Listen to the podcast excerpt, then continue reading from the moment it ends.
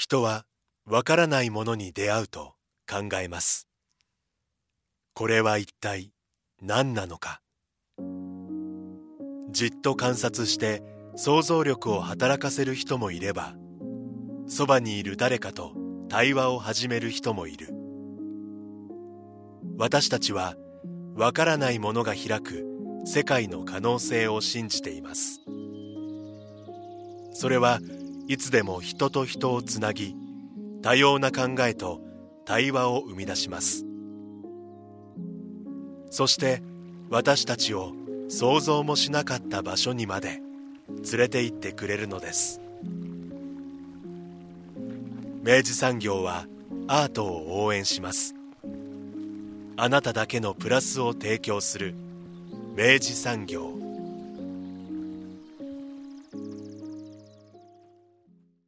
明治産業プレゼンツアワーカルチャーアワービュー今週は福岡アジア美術館にて9月3日まで開催の水のアジア展について特集していきます。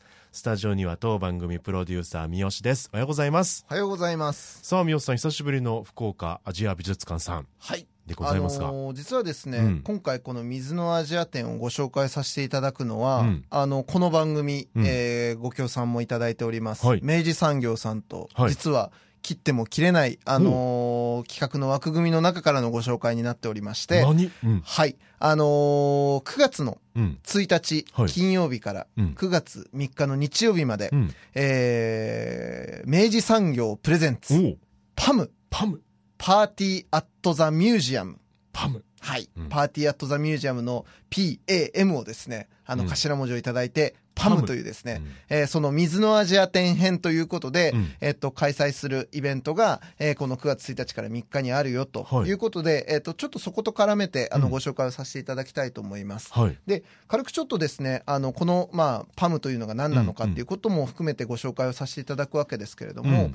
えーまずですね、この明治産業が、はい。えっと、なんで、まあ、この企画をプレゼンツするのかということなんですけど、あの、まあ、明治産業さん、あの、まあ、これまでもね、番組で何度か、あの、ご紹介もしてきましたけれども、うん。まあ、その1961年の創業以来、はい。まあ、福岡を拠点にうん、ガスエネルギー事業や、うん。まあ、不動産インフラ事業を中心に取り組んでこられましたよと。もうこれもね、番組をお聞きももうもちろんご存知でございましょうと。ん。ね。で、えっと、その、まあ、その明治産業さんは、うん。えー地域コミュニティのまさしくインフラ事業をやっているという意味でもあって、うん。地域コミュニティの文化のインフラを支えていきますと。なるほど。でかつその熱量、うん。エネルギーの熱量ですね、うん。熱量を高める活動として、うん。えー町の文化資産である地元美術館や、えーそのコレクションを応援するプログラムを展開していますということですね。素敵な取り組み。ね、うん。でまあこのねあのこの番組でも以前ご紹介した、うん。あのコレクション推し活とかね、はいはい。宮津大輔さんと一緒に、うんうん。あのま、回るようなあのうん。企画とかをやらせていただいたわけですけれども、えー今回はですね、うん。その、えーまずその第2弾というべきかな、うん。えっ、と明治産業のまたアートの取り組みの新しいプログラムとして、うん。えーやるのがこのパーティーアットザミュージアム。パム。パムでございますと。で、えっと、このパム、えっと、その、なんて言うんでしょうね、コピーライトとしてはですね、うん。美術展をうん。見て、食べて、うん。飲んで、うん。学んで、踊って、丸ごと楽しむと。おいおいおい言うてるわけですね。いろんな要素があるぞ。そうそうそう。で、えっと、まあ、福岡アジア美術館で、うん。えっと、現在開催中の、はい。えー今回に関しては、その水のアジア展というですね、この展覧会の、えっと、会期の最後の3日間はい。を、えーこの水のアジア展を、はい。まあ、こう、拡張するような感じでですね、はいはい。全部にこう、水のアジアをかぶせて、はあ。えっと、その展覧会を見るだけではなくて、うん。食の部分から水のアジアを感じようよとかおうおう飲む、えーそのね、飲み物の部分から水のアジアを感じようよとか、うんえー学んだり、うん。えーあるいは音を楽しんだりアジアの音楽とか？そうそうそう,、うんうんうんみたいなことをいろいろ楽しめるような企画として、うん。えー準備しているのがこのパムでございます、はい。ということです、うん。で、まあ、それぞれちょっと取り組みを簡単にご紹介させていただくと、うん。まあ、まず水のアジア展を見ますよと、うん。ね。でまあ、しっかり見ましょうよと、うんであとそれ以外に、うん。えー食の部分では、うん。水のアジアのアジアンフードなんつって言ってですね、あの今、えー福岡を拠点にですね、えっと本格的なアジア料理をですねキッチンカーで、えっと売ってあの回っていらっしゃるうん。万歳食堂というですね、はいはい。これめちゃくちゃ美味しいんです、はいはい。めちゃくちゃ美味しいんですけど、ええええ二回言った。ねうん。この万歳食堂さんが、うん。えっと9月2日3日には、うん。えーケータリングフードを持ってきていただけるということで、うん。なんたって食べ物はさアジアの水使うでしょ？そりゃそうですよ。ね、でうん。そのアジアの食をいただくわけですから、ずっとこう育まれてきたねそういう食文化でそういうです。からね。ね？うん。ということで、まあ、そのアジアンフードを楽しんだり。美術館で飯食うんだ。食えるんだよ。そう。そしてさらに、うん。えーまあ、その、あの、ミュージアムカフェがですね、はい。あのー福岡アジア美術館ありますけれども、うんありまえーここをやってらっしゃるそのイエナコーヒーさんとご協力いただいてですね、はい。えーこの水のアジア店に、うん。えっと出店されている、うん。えーうちのですね、はい。数カ国の、えっと国のうん。コーヒーをうん。飲み比べれる特別商品をちょっとですね、ああそうはい、ご準備いただいて、えーうん各国アジアンコーヒー飲み比べ。いやアジアンコーヒーいいっすよ。そうですよ。ん。で、本当にやっぱりその土地が育む、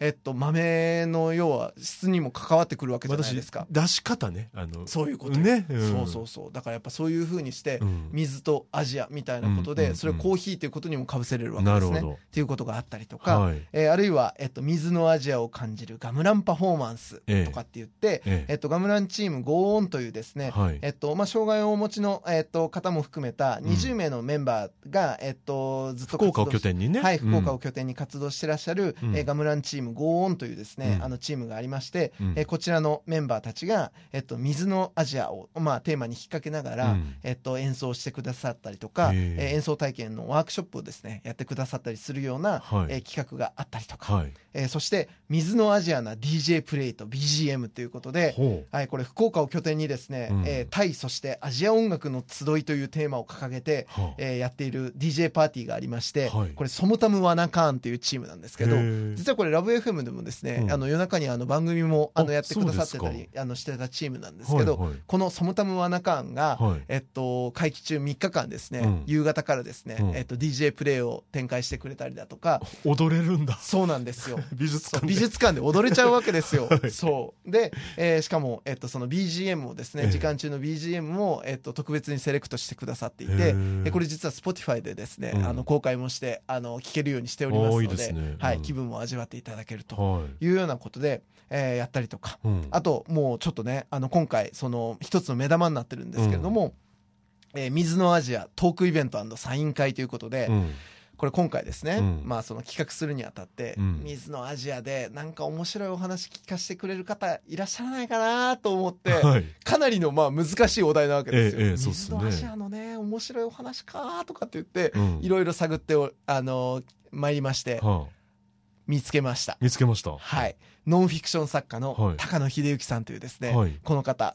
えっと、もう本当ね、あの、本好きの方とか、あるいは冒険好きの方は、もう、皆さんご存知の方なんですけど、あの、もう、ツイッターのフォロワーも4万人以上いらっしゃるのかな？へ。で、あの、とにかくですね、うん。えーノンフィクション作家として、うん。えー誰も行かないところへ行き、うん。誰もやらないことをやり、はい。誰も書かない本を書くということええをポリシーにされてある方で、うん。あの、まあ、いわゆるその世界の秘境と言われるような場所に、はい。えっと、自ら足を運んで、ええ。あの、本当にもうめちゃくちゃ、いや、そこ誰も行かんやろみたいなところに行って、うん。で、本当に、あの、その人しか絶対にうん。得られないような、うん。あの、もう経験をして、それをこう、ルポルタージュとしてですね、あの、まあ、その、あの、本を今までですね、たくさんご出版されてきた、この高野秀幸さん、はい。クレイジージャーニーってほら人気番組ありますね。うん。あの番組でも、あの、たびたびご紹介されていたりとかするような、まあ、そういう方なんですけど、うん。この方がちょうど7月に出された新刊が、うんイラク水湖伝っていうまたいいですね。タイトルだなはい。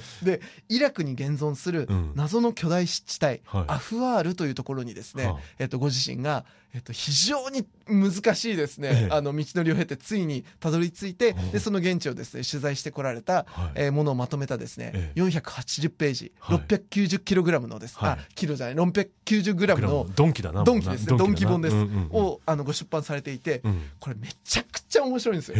でこの方をお迎えして実は、うんあの高野さんが、うん。えっと、福岡に来てくださるあ福岡九州に来てくださるのは、はい。今回が初らしい。へえそうなんだ。そう。で実はもう今お申し込みも多数で大変なんですけど、うんうんうん。あのそんな高野さんのトークイベントも9月2日にあるよと。いうことで、まあ、うん。そんなイベントをご用意しているんです。はい。でそれらはすべて、うん。水のアジア展をはい。五感で、うん。あの見るだけじゃなくて、ね。うん。五感全体で楽しもうよという、まあ、そういう企画になっているのがこのパムでございます。なるほど。しっかり喋ったね君。ごめんね。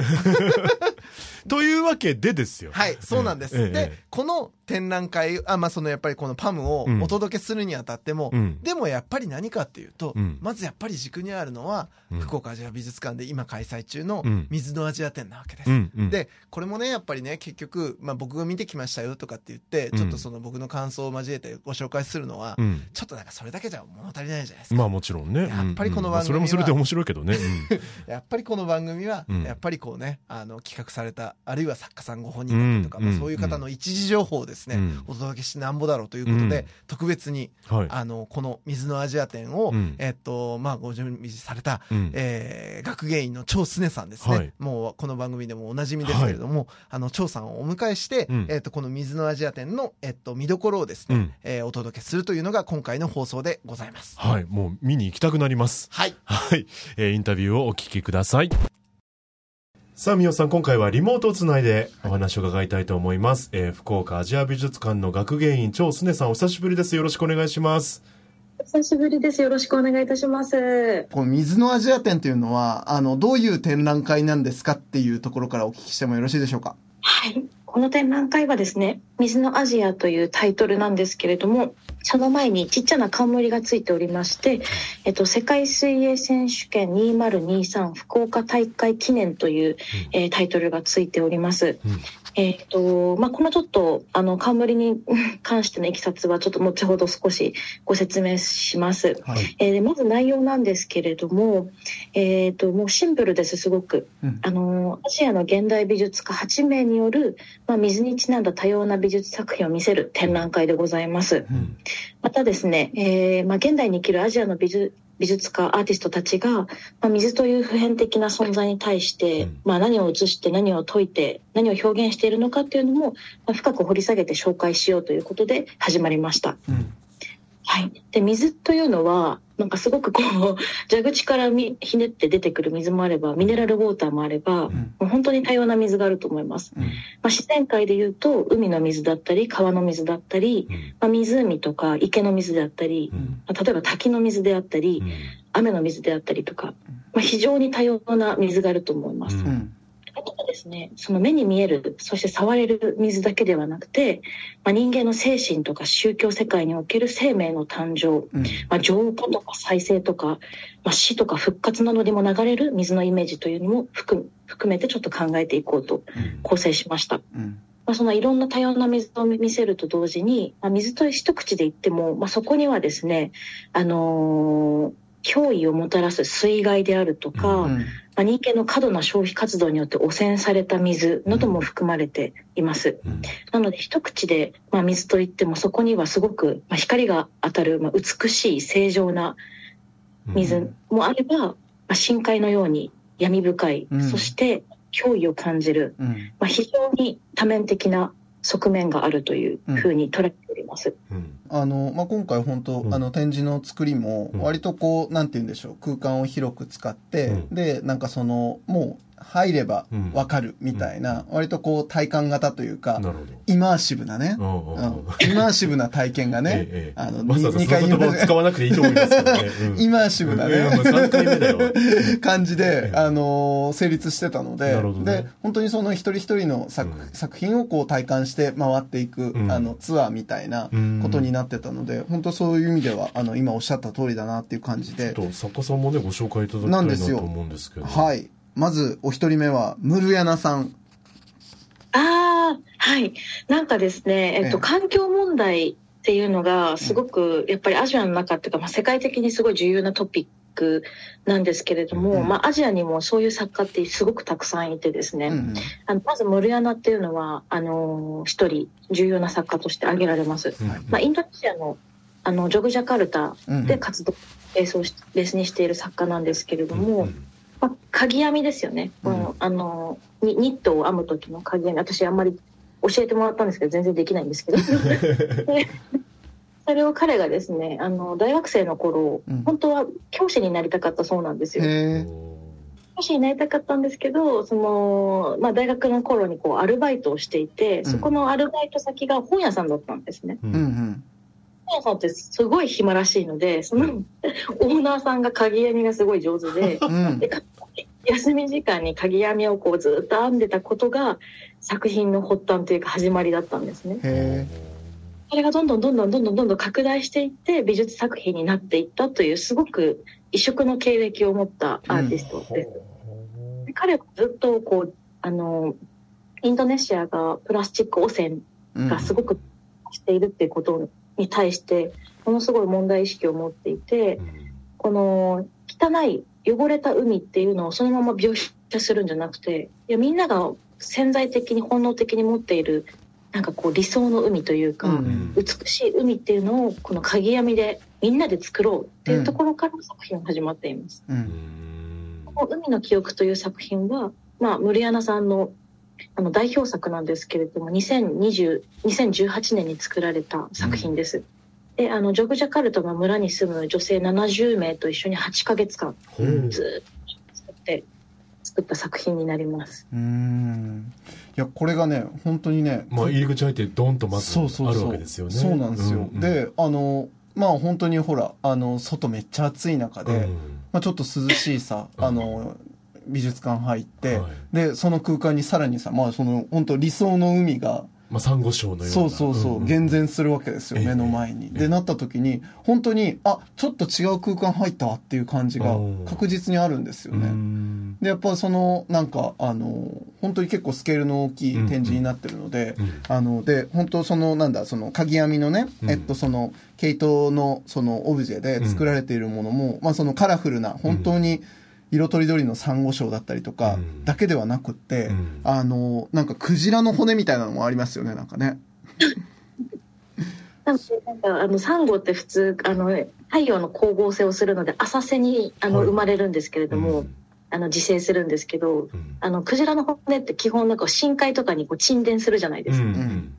浅いと深いっていうのを一つの水平上に置くっていうのが彼のまあなんか一つのフィクションのあり方なんです、うん。全部が一緒の水平的な世界にドーンって詰め込まれているみたいな。うん。それが彼のこうこう描いている海の記憶なんですうん。しかもなんかそれをこうジョグジャカルタの本当にその女性たちと一緒に、うん。まあその労働と労働ですね、うん。まあ労働というか、まあその要は営みを重ねてって、うん。でまあ一つの作品になっているってことも含めてうん。なんかこれはいろんなところからこれ触りに行けるはあの、うん作品だなと思ってめちゃくちゃ強度の強い作品でうん。早速一発目からガツンとやられたムルヤナさんでございました。はい。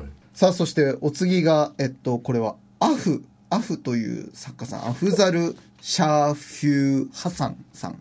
はい。アフさんすごい珍しくてモルディブの作家さんなんですよね。へ当館でもモリビあのモモモルディブの作家は範囲とししてるんですけれども、うん。そこまで所蔵品作品たくさん持ってないんですね。そもそも国も小さいですし、うん。アーティストもすごく少ないんですね。その中で、まあ、彼は今すごく活躍しているアーティストと言っても過言ではない方です。はい。モルディブってあのなんかよく新婚旅行とかにうん。日本のカップルが新婚旅行に行くんですよね、うん。地地上の楽園というふうに言われていて、うん。あの海の上にこう深床式のホテルがいっぱい建ってるみたいな、なんか結構ですねあのもう本当にリゾート地として有名なんですけれども、うん。まあ、国土の80%が海抜1メートル以下っていう状況ですね今。うん。なので100年後には全部沈むっていうふうに言われてるんですねこのままでは。なるほど。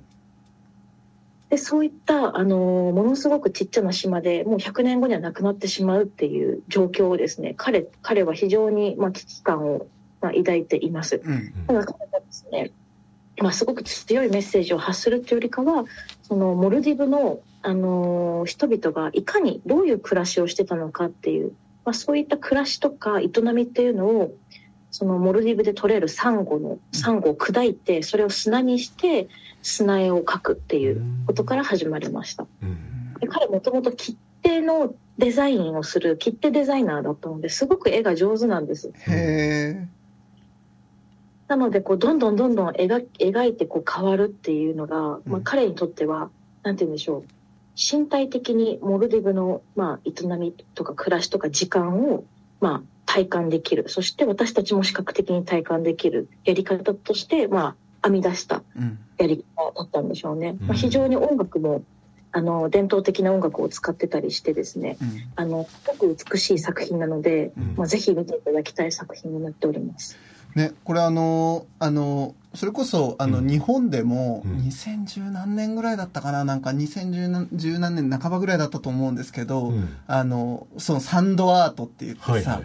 あの、まあ、その、う後ろからこう光が投影されてる上に、まあ、砂バーっと広げて、で、そこでこう、刻々と、要は、うん。あの、手で絵描いては、うん。あの、消してまた次の絵をっていうようなことで、うん。まあ、一つの物語をさ、うん。あの、展開するような、あの、AI って、あの、あの、あの、女性の R&B シンガーのうん。方のミュージックビデオとかで確かにこのサンドアートが取り入れられてたりとかしたんですよね。で、あの、まあ、ゆその手法の言ったら、これ2012年の作品だからやっぱり結構早い段階でうん。この手法を取り入れてやってらっしゃったんですね。ね今今は全然こういったあのアニメーション作ってなくてですね。今はペインティングばっかりなんですけれども、うんうん。はい、すごい初期の作品になりますね。映像なんですね。そうそう。ん。なので、それを、えっと、映像作品として、これだから10分の、えっと、ビデオ作品になってらっしゃるんだと思うんですけど、うん。あの、でもこれ本当にね、やっぱその、その、今おっしゃられてたように、うん。その、モルディブの物語っていうね、うん。このタイトルの通り、うん。本当にその、ある、なんか、あの、モルディブの人々の、うん。ある一続きのですね、うん。あの、人生の、なんか、顛末みたいなものをですね、うんうんうんこう、本当に駆け足で10分で見ていくみたいなストーリーみたいな感じになってて、うん。で、まあ、それが本当にその今おっしゃられたみたいにその要は砕いたサンゴのさ、はいはい。砂でうん。描かれていてっていうところとかさ、めっちゃサイトスペシフィックというとちょっと語弊があるけど、まあでもそうなんか切手ってやっぱ一枚だけでちょっとこうなんかストーリー性を持たしたりしたりしますもんあね、なるほどね。うん。だからそその特性がまあここに多分このも繰り返しでっていうね理解されてるなんかもしかしたらあるのかななるほどなるほど。まあ、一個一個の場面を重ねてってで、まあ、一つながりの物語にしていくってことだよね。うんうんああ、なるほどな。確かに確かに。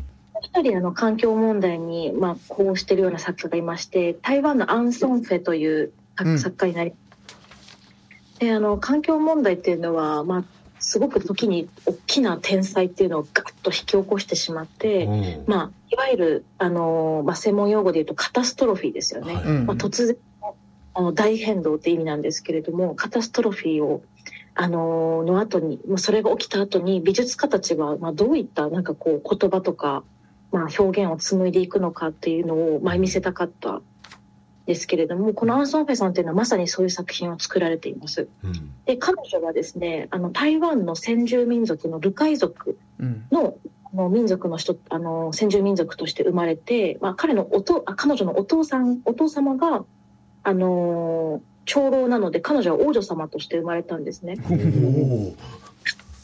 でルカイ族っていうのは台湾の先住民族ってもうあの海とか山にいろんなところに住んでるんですけれどもまあルカイ族は山岳民族です。うん。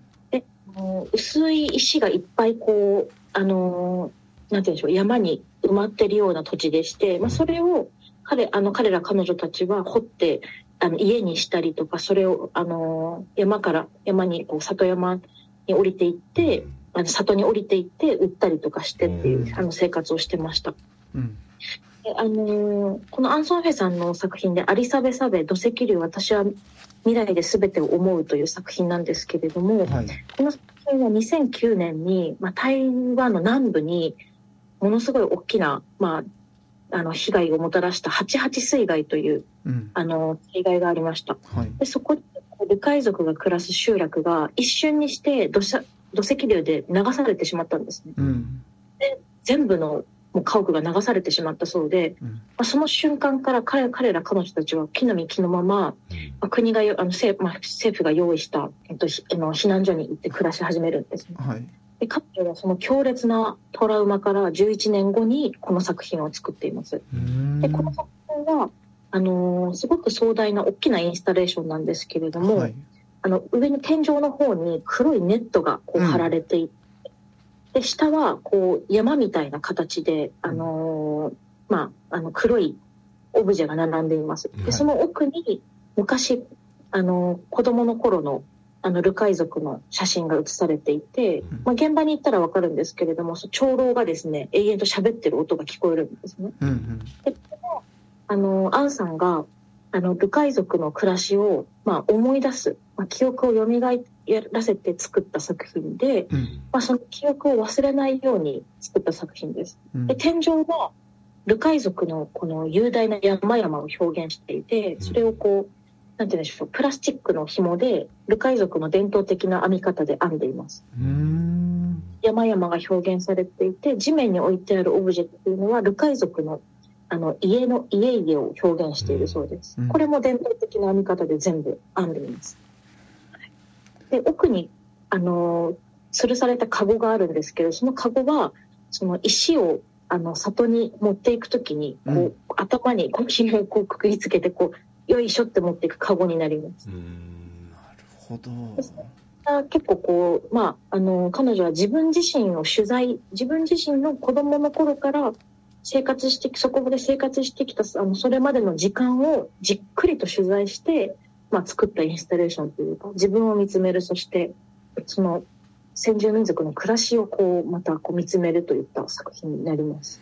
なるほどないやもう本当にね、あのこれは結構空間入ると、うん。あのちょっとね迫力あるんですよ、うんうんちょっとねあちょっとのズンとくる。あのねすごいなんか気迫があるというか、うんうんうんあのグッとくるものがあって、うんうであの今のお話聞きながらでもやっぱその一個一個うん。のそのモチーフというか、そのあの展示されているものたちが、うん。まあ、どういうものなのかっていうことをこうやって知ってなうん。おやっぱあの空間を見た時に、うん。まあ本当そのあの作家ご自身のその原体験とかあるいはそのルカイとしての記憶みたいなものがあそこにこう全てこう搭載されていたというか現出してたんだなっていうのをちょっと今聞きながらちょっとゾクッとしました。うん。で、あの、で、次は、次なんですけれども、うん。ちょっと塊でご説明しますと、はい。あのー次はもうちょっとこう普遍的な話になっていきます。うん。で、あのどういうことかと言いますと、今私全然展示順でお話ししてなくて、自分の中でこう、まとまっている順でお話ししている。ク順で。いやもうむしろこれ面白いですね、うん。はい。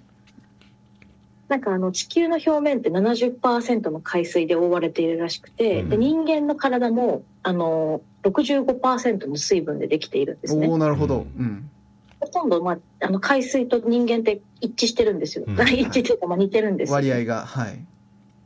なので、あの、まあ、あの、生命っていうのは水から生まれて、水で育まれて水に帰るって、まあ、そういう循環があるんですけれども、うん。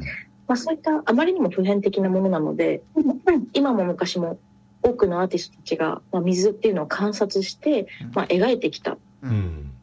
につながります。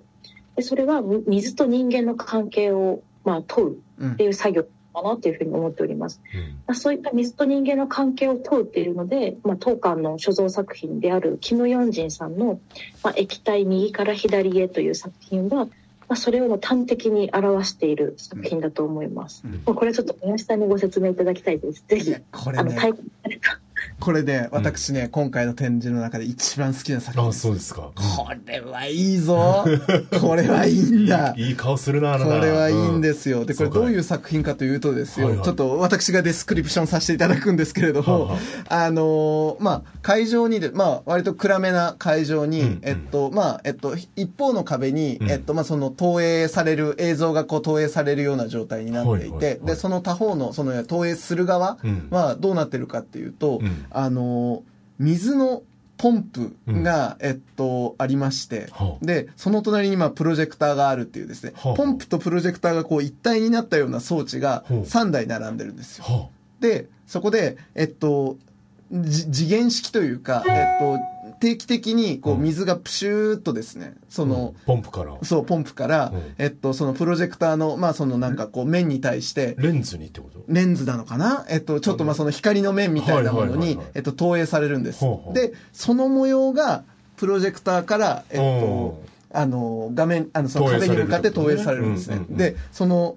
水がプシューってなったものを、すごい要は拡大してで、えっと、そうやって投影するから、なるほど。あの、水面の一粒一粒のうん、なんかその、あの、水滴みたいなものが。そうそう。で、それが自然にできて、うん。ね。でしかもそれは一回も同じじゃないんです。よ。そうだね。そう。うん。毎回違う、ん。でそれが刻々とやっぱりちょっとずつその水水滴だから動いてったりとか、うん。ちょっとこう一緒になったりとはいはいはい。かするわけですよ、うん。でその刻々と水の玉がこう大きいものとか小さいものとかがはいはい。ブツブツあるものが、うんあのいろんなタイミングで、うん。あのプシュート。プシューとなって、うんうん。で消えていったりとか生まれていったりとかっていうのをはい。もうただ見るんです。うわこれめちゃくちゃこれえもう帰れなくなるんじゃそない？う。で本当にねなんかうん。ただそれだけなの。言ったらただそれだけなのに、うん。今もう本当に張さんがおっしゃったみたいな、うんいろんなもののその要は水っていうものが含む本当にいろんなメッセージというか、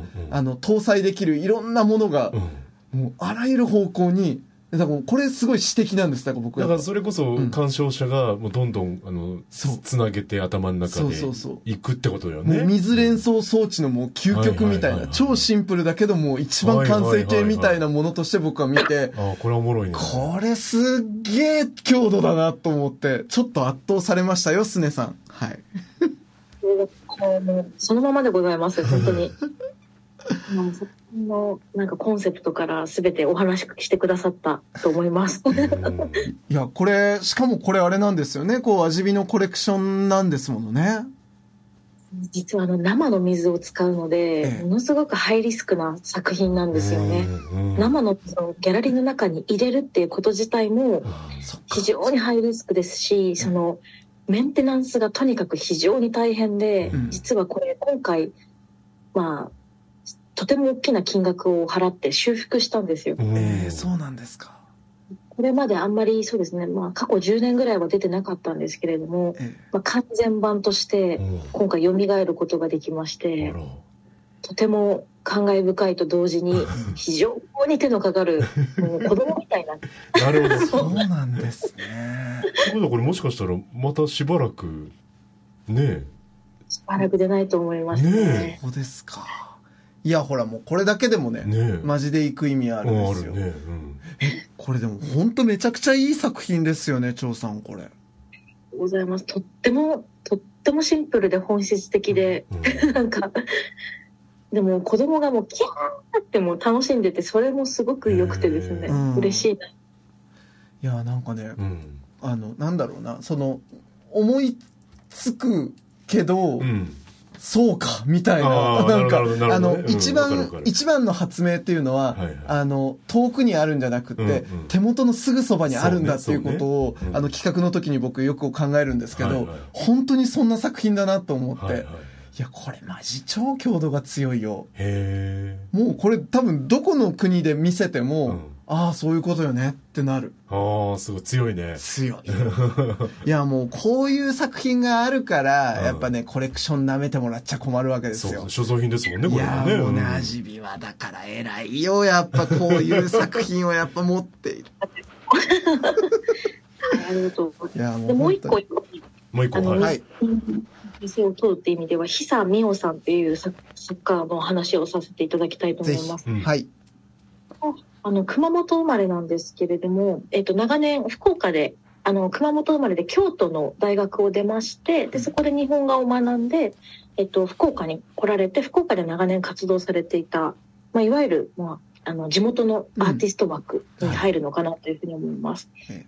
で、あの、彼女はですね、あの、古美術の修復に携わった経験を持っていまして、うん。あの、その伝統技法と、そして、あの、まあ、伝統技法で、まあ、素材をすごく厳選して、まあ、日本画にすごくこだわり続けてきたっていう背景があります。うんで、彼女のあのテーマが、絶えず形を変えながらもそこに存在するものっていうものを、あの、日本画で描くっていうのをすごく、あの、あずっとされてきたんですね。はいまあ日本画っていうのは目に見えるものを緻密に描くっていうのが大原則なんですけれども、うんうーんもうあのー目に見えない抽象的なものを描くっていうなんかすごく安定したことを彼女はしていて、なるほど。まあ、それ自体すごくこうなんて言うんでしょう伝統へのなんていうの挑戦といいますか、うんうんうんそういうところもあります。やっぱりですねあのあの日本画のあの元をたどったらあの二川と顔料をつあの顔料を使ったあの絵画手法なので交彩画っていうんですけれども、うん韓国では韓国画、まあ、中国にも交際画がありますし、まあ、まあ主に東アジアを中心に交際画っていうのはすごく発展してきたんですね。はい。日本にあの日本では、まあ、日本画として発展してきたんですけれども、まあ、すごくあの久さんのような作作品を、まあ、あのアジアという名のついたえー展覧会に位置づけるというのは一つ重要なことなんではないかなと思い。今回、あの出品していただきました。うん。なるほどな。あーだからやっぱあのこういうあの、まあ、この作風を持って、うん。こうやってやっているっていう人が、まあ、こういうふうにアジアの作家として位置づけられること自体に意味があるっていうのは本当になんかあの改めて展示振り返った時になるほどなっていう感じしますね。ね、いやこれあのそっか日本画の手法だけどそうなんだ。ななるほどな。ね。ね。えでもその日本画っていうのがその本来、うん。あのやることとうん。ちょっとそのずらしたことをやってらっしゃるっていうのは、僕あの今こうやってご説明いただいて初めてああなるほどそうなんだっていうのが知れたのであのそういうことも分かってみるとまたちょっと面白いし、そういねやまあ単純に本当にね作品の前見たあの、うん。に立った時に、うん。やっぱこれも割とイマーシブなですね。言うなって朝さん言わなくて。ええただもう没入大きいん的なですよね一つ一つの作品がね、うん。でやっぱ結構ねそのスケールと迫力と、やっぱその何よりもそのやっぱもうまさしく水うん。そのものを描くっていうことが、やっぱそそれ自体のやっぱそのなんか意意味性みたいなのも含めて、うんあすごいな。み水描くってこんなに、うん。こんなにすごいことなんだっていうことにもう一回ちょっと立ち返るようなこともあって。いやこれちょっと見見応え十分な作品でございました。ありがとうございます。でもう一つ、うん。あの、まあ、水と人間の関係性を考える上で、すごく重要なテーマとなってくるのは、こう人間の精神とか、うん。信仰の奥底に水が流れているっていうことにすごく気づかされると思うんですよね。うんでもアジアに広がる、まあ、宗教だとか民間信仰の中には、まあ、海からとか水からとか神が生まれたっていう神話っていうのはすごくたくさんあって、まあ、足火にもそういった作品はたくさんあります。で水っていうのはあと死生と生と死の、まあ、うん。輪廻の中で絶えず流れていくものでしでありまありながら、うん。まあ、まあ復活とか再生の象徴でもあるんですね。なるほどな。うん。なのでそういった意味で、あのーフィクションであるしその人間の精神世界に流れている水を描いている作家は誰がいるかって考えた時にこのキム・サジさんという、うん。さあのー目をつけましたといいますか。うん。はい。うん。で彼女は、まあ、あの京都で生まれて育ち、まあ、今でも京都に暮らしている在日コリアンの写真家なんですけれども、うん。あのーまあ、彼女はですね、あのー在日コリアンとしてですね、まあ、そういったあの自分のアイデンティティのバックグラウンドを、まあ、持ちながら、まあ、朝鮮半島に伝承されてきた儀式とか舞踊とか、まあ、おとぎ話とか、まあ、さらにはアミニズムとかシャーマニズム文化っていうのを、まあ、取材しながら、うん。まあ、そこから着想した、あのまあ、非常に宗教的な世界観の作品を作り上げる作家になります。うん。で彼女はですねあの結構こう水をテーマにした作品を多く作っていまして、うん。まあ、そこには体液だとか、あの血であるとか、はまあ、そういった、あの人間の体から出るものそしてそれがまた体の、あの体にまた戻ってくるものとか、うん。まあ、そういう出産であるとか、まあ、そういった、あの女性としての身体ということを意識させられる、まあ、作品もたくさん作っています。うん。で今回出してもらったのは3点なんですけれども、うん。あの少しちょっと水と遠いかなというふうに思われるかもしれないんですけれども、あのまあ、水から蓮の花が生まれそれがうん。双子になり、まあ、それがあの熊頭の少女に変わっていくというあのそういうストーリーをちょっと私が勝手にうん。勝手につけたと言いますか、うん。まあ、彼女は断片的に作品を作っているのでうん。あのそういったストーリーは勝手にこう考えてもらっても結構ですっていう感じなんですけれども。うん。作品を今回出してもらいました。うん。いやあのおっしゃったように一瞬やっぱりあのおなんでこれ水なのにこの写真の作品なんだろうこ,、うん。この作品なんだろうってうん。一瞬ちょっとあのあのなんだろういい問いかけとしてくるわけですよね、うんでもやっぱこう作品じっくり見てってであとやっぱりそのこの作家自身がどういう人で、まあ、そのどういうことを表現しようとしてるのかみたいなことをうん。こう手繰り寄せていくうちにあのそうだよねってどんどんなっていく感じが僕はあって、うん。であのやっぱその展示場所があのこれこの作品は結構そのあの割と終盤に近い場所に置いてもあって、ん。なんかそれもすごくよくって、うん。なんかあの、なんだろう、そこまでやっぱりその歩いてくる中で、やっぱもうそのすでにやっぱり、あの、やっぱ水っていうものが、うん。とにかくいろんなものを搭載できる、ん。あの、コンセプトであるっていうことを、うん。こう、どんどん結びつけていった中で、うんなんか、特にやっぱりその今、おあの、ご説明もあったんですけど、うん。やっぱその、人、なんか、もう、水イコールうん。人間そのものみたいなことにも読めるというか、もっと言えば、なんだろうな、女性と水って結構うん、イメージとして、まあその連想として重なる部分が結構あるなとかっていうのも、なんか個人的には、なんかすごく納得度があって、うん。で、まあ、この作品の中でもやっぱその、水面にこう、が鏡みたいにこう、リフレクトして、まあそのは反転した絵をこう、あのー水面に映してたりとか、うんうんその循環するとか、うん。そのなんかこう、こうずーっと巡る感じ、なるほどね、うんイメージと、うんその女性とその水のなんかイメージみたいなものの重なりとかっていうのが、うん。なんかね、すごくなんかこう、スッスッスッスッスッと少しずつこうね、こう、視界が開けていくような感じで、見れたのはすごく面白かったです。ありがとうございます。そう言ってくださるとすごい作家も喜ぶと思います。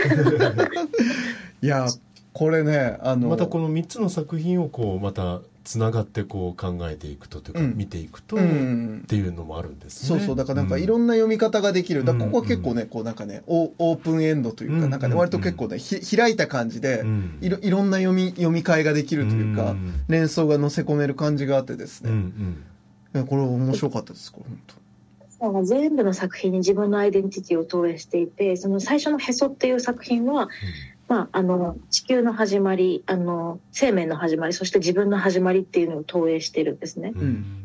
あのまあ、水面から一輪の花が生まれるっていう生命の誕生を示唆して、次の双子ちゃんは、まあ、自分の中にある朝鮮半島と日本のアイデンティティが2つの道があるっていうのを表していて、うん。最後熊熊頭の少女っていうのはあの朝鮮でいう単軍神話っていう神話があるんですけれど当。も、あの虎と熊が戦って、まあ、うん。熊が勝って熊があの少女になっていくそれで産み落としたのが朝鮮という神話があるんですけれども、うんまあ、そういった神話を、まあ、自分に置き換えてでもあの頭は熊で体はあの人間ってある、うん。少しこう不完全なうん。アイデンティティみたいなものを表現していて、でもそこの、あの、少女はまた出産を経て、また何かをこう作り出していくって、そこのぐるぐるぐるっていう、なるほどこの物語をうん感じ思っておりました。いや、ちょっとこれあの、キムサジさんに関しては、ちょっと改めて、あの、なんか彼女の作品全部見たいっすね、なんかね。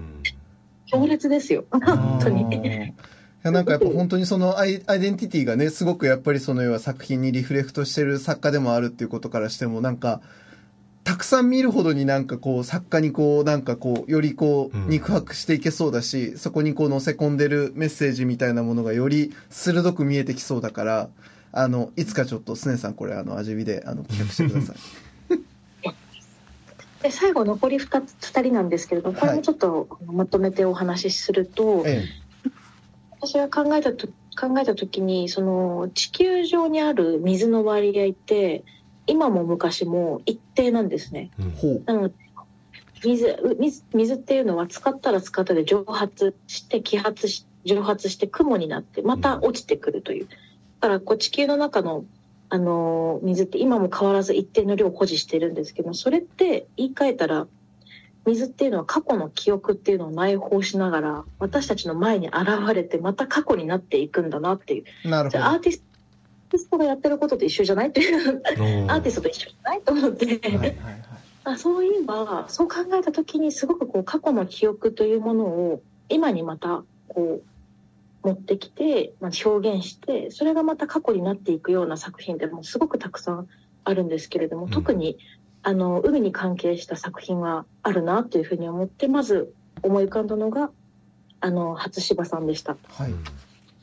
あの日本生まれで、まあ、アメリカとベトナム、まあ、複数の文化圏を生きた人なんですけれども、まあ、純元初芝さんっていううん。作家のモリアルプロジェクト、ナートラン、ベトナム、えー複雑さへ勇気あるもの、好奇心あるもの、そして臆病者のためにという2001年の作品なんですけれども、はい。熊本市現代美術館から借用した、お借りした作品です。お熊本市現代美術館がこれを持っていらっしゃるのがなるほどああなるほどいやこれもう本当初芝さんの代表作なのでこれを持ってらっしゃるなんて素晴らしいなというふうに思いますね。へえそうなんですね。初芝さんよく海海に潜る作品すごい多いんですけれどもこれが初めてなんですよ。ああそうなんですね。ああじゃあそれはとても大切な作品だ。でベトナムの中部にある、まあ、ニャチャンっていうあの地域ここのタイトルではナートランってなってるんですけどニャチャンという、うん。まあ、今で非常にリゾート地になってるんですけれども、うんまあ、そこでベトナム戦争終結後に多くのビボートピープルたちが難民として逃れた地だったんですね。うんでそこで、まあ、ボートピープルというのはあの、まあ、不慮の事故で 途中で亡くなる人もすごく多かったそうです。うんであの初芝さんっていうのは、まあ、そういった、まあ、ベトナムの土地の記憶そして海が持ってる記憶というのを、まあ、自分たちと同世代の、まあ、漁師漁師たちと一緒に海に潜って、まあ、呼吸の限界が来るまで、うん。まあ、シクロを押して進むというあの映像作品を作ったのがこれです。うん。でそれどうかというとなんかもがきながら海底に、まあ、シクロを押す彼らのまあ姿っていうのが、まあ、困難な時代を生き抜いた人々の姿に重なって見えるという。うん。いや僕これうん。この作品実はもうもう一つすごい好きだった作品で、うん。あのなんだろうな、まあ、そのシクロっていうねその、あの手押し車というかあのこれはなんて言ったらいいんでしょうね。これシクロってね。これあのこう力車です。力車か。なるほどね人力車を、あのまああののあの本当に海中で、うんうん。あの潜ってうん。であのふ踏みしめながら海底を。そうそう海底をね。であの必死に漕ぐうん。様子をうん。撮ってるんですけど、うん。まああのなんだろうな。これもだからすごいあのそのなんだろう。見てる映像の先に、うん。こういろんな広がりが見えるわけですよ、うん。あのだから本当にそのあの悲劇の、まあその記憶を連想することもできるし、うんうん同時にやっぱりでもそういうその必死に、うん。うんあの一歩でも前に進もうと、とにかくもがき苦しみながら、うんうん。でまああのまあ新しいでもまあ進んでいくってことそうそうそうそうよね新天地にたどり着いたりとか、うんうんあのいうような人の姿だったりとかにも連想がされるもので、うん。で特にやっぱり僕ちょっと最近あのあの映画界とかで行っても、その本当ボートピープル出身のうん。アジア系の俳優さんたちが、あのまあ、去年のねあのやっぱアカデミー賞とかでも、うん。うんあのなんだろうなすごくあの光が当たったとかっていうことも含めて、うん。あのなんか最近ちょっとそのボートピープルだったりとか、うん。その移民みたいなこととかっていうのを改めて考えるところもあって、うん。でなんかそのでこの映像作品もなんかまあなんだろうな本当にどどのようにでも見ることができる気もししていて、うん。その要はシリアスではあるんだけれども、うん。でもなんかねなんかこれ積極的な意味でなんですけどちょっと滑稽ですらあるわけですよ。でそのなんかあのなんだろうなその悲壮感ではない、なんか軽やかさみたいなものが、やっぱりそのき希望の方の物語にもちゃんと引き連れてきてくれる感じがあって、うん。なんかねだからそのすごい意味の重層を、うん。あの携えたうん作品だなと思って、うんこう本当にあの僕あのこの作品とても好きでした。ありがとうございます。あのこの水のアジア展を作るあのことになった時に、あ初芝さんの作品は絶対入れようと思って。ああそうだったんですね。はい、こちらそしてでございました。ええもうえっと時間をしてしまって申し訳ないんですけれども、いえいえ最後はもう展覧会のあの会場の最後でもあります、あの福岡を拠点とする山内照江さんの「えっと、信号波」という作品です。でまず山内さんの説明をしますと、まああのーすごく荒波立つ海にですね裸のまま潜る、まあ、海の姿が映し映し出されている、まあ、古い写真と出会ったことをきっかけに、まあ、それにすごく衝撃を受けて以来なんか山内さんっていうのは人間が生き物として、まあ、備える本能とか感覚のありかっていうのを、まあ、海を通してすごく探求する、あの作家になります。あの福岡でもしあの福岡の美術業界詳しい方は山内さんの名前は一度は必ず聞いたことがあるんじゃないかなと思うんですけれども、まあ、今回の作品は、まあ、彼女は今までずっと「海女さん」という、まあ、いわゆる他者をテーマにしてきたんですけれども、うん今回はですね自分の家族をテーマにした作品を作られています。でどういう作品かと言いますと あの日本統治下のあプサン、うんまあ、彼女の、えー、とああの祖母の言い方を借りると、釜山ですね。うん釜山で育ち、まあ終戦までの約40年間をその地で暮らした祖父母の歴史というのを紐解くために、えー統治側の日本と統治される側の韓国の歴史と対峙した、まあ、いわゆるセルフドキュメンタリーになります。はい。で、これはちょっと、あの、あんまり言うとネタバレになってしまうので、うんぜひ、あの、会場で見ていただきたいんですけれども、あの、すごく、あの、日韓の近代史という、うんまあ、大きなテーマ、そして、まあ、韓日本と韓国の間にある海峡うんっていうものが、まあ、テーマになっている非常に意欲的な作品になります。で、プサンと福岡というのは200キロぐらいしかもう離れていないんですね。たった200キロなんですけれども、まあ、山内さんの作品っていうのは、まあ、プサンと福岡の海峡を深く、そしてもぐあの深く潜ることで、うんまあ、そういうことでしか見見えてこない風景っていうのを私たちに、まあ、見せてくれていると思います。うんあの日本のそして福岡の40代の若手作家があこういった意欲的な作品を作っているんだっていうのをもうすすごく紹介したくてうん。最後のハイライトに持ってきました。うん。なんか今今ですねバーッとお話ししたんですけれども、うん。割と入り口からお尻までうん。あの出口まで全部をお伝えしたんですけれども、うん私の構成としては本当に浅瀬から深海までっていう流れな。んですなるほどなね。うんうん。確かに。最初にとりあえず浅瀬に怖がらずに入ってきてっていう、うんうんうん。入ってきても徐々に徐々にちょっと深いところまで引っ張っていきますっていう構成にしております。うんなるほどうん。なあでも確かに確かに。あの入り口近くのやつは本当に割と体験ベースで、あのうん。見やあの見やすいというか、うんうん。あのなんか直感的にでもなんかこう入っていくところがあって、うん。でこう少しずつもうちょっとこうナラティブだったりとか、うん。あのその背景とかっていうものが理解できるほどにこうなんか、うん。あの体験鑑賞体験が奥行きが出てくるような作品がどんどん続いていくので、海なんだここもねえねえ。だから見事にやっぱり構成してあるよ。そうっすね。なんかあの結構キュレーターがこう企画とか構成を考えるキュレーターが目立っちゃうんですけれども、もう本当に今回の展覧会はもう作家の協力ありきですね本当に。2年間も待ってくださったかつ、作品をあのこのために撮っといてくださったっていうのもそうですし、あのいろんな面で協力していただいたっていうのも本当にまずそれは感謝をお伝えしたいです。このラジオを通して。うんうんうんうん。であとはですねチーム戦ですね。もうあの味見の学芸家のあのメンバーがみんなでサポートしてくださって、うん。この展覧会を実現してすることに前向きにみんなで協力してくれたっていうのがうん。本当に大きいかなと思います。うん。明治産業 presents our culture, our view エンディングの時間となりましたいやーいい展覧会なのがすごい伝わってきました、ねやっぱ調査のお話を聞くと水ねの味はマジでいい内容なので、うん。とにかくまずやっぱりこの展覧会を見ていただくと、そしてもう会期が9月3日まで、えーしかも9月1日から9月3日まで金土日はパムということで。そうです。 Party at the Museum、ええ。ーパムがですね、うん。えー、とお届けしてまいりますので、はい。ぜひあのインターネットでですね、うん。あの詳細は、えっとまあ、福岡アジア美術館の中にもこのパムのご紹介のページもありますし、うん。あるいはインターネットでパムアジアとですね、検索いただいたら、うん。えっと、これのイベントのリリースもですね、うん。あの引っかかると思いますので、うんうん。ぜひあのチェックしていただいて、はい。9月1日から3日、あの、私も、あの、会場に張り付いておりますので、そそうだ。うん。ね、ぜひとも、あの、お越しいただいて、おい三好と、うん。はい、あの、楽しんで聞いただければと思います。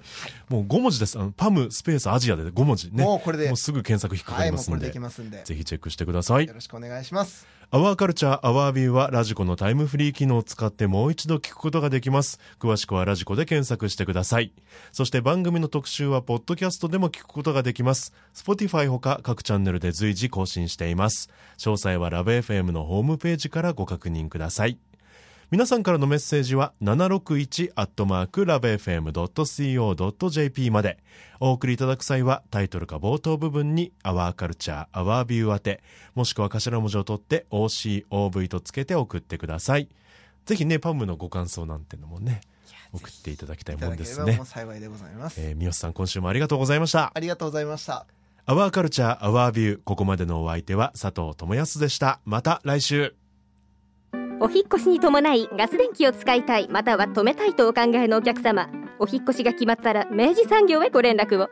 アプリからでもインターネットやお電話からでも24時間いつでもお受け付けいたします。お引越しのガス電気のお問い合わせは明治産業までご連絡を。あなただけのプラスを提供する明治産業。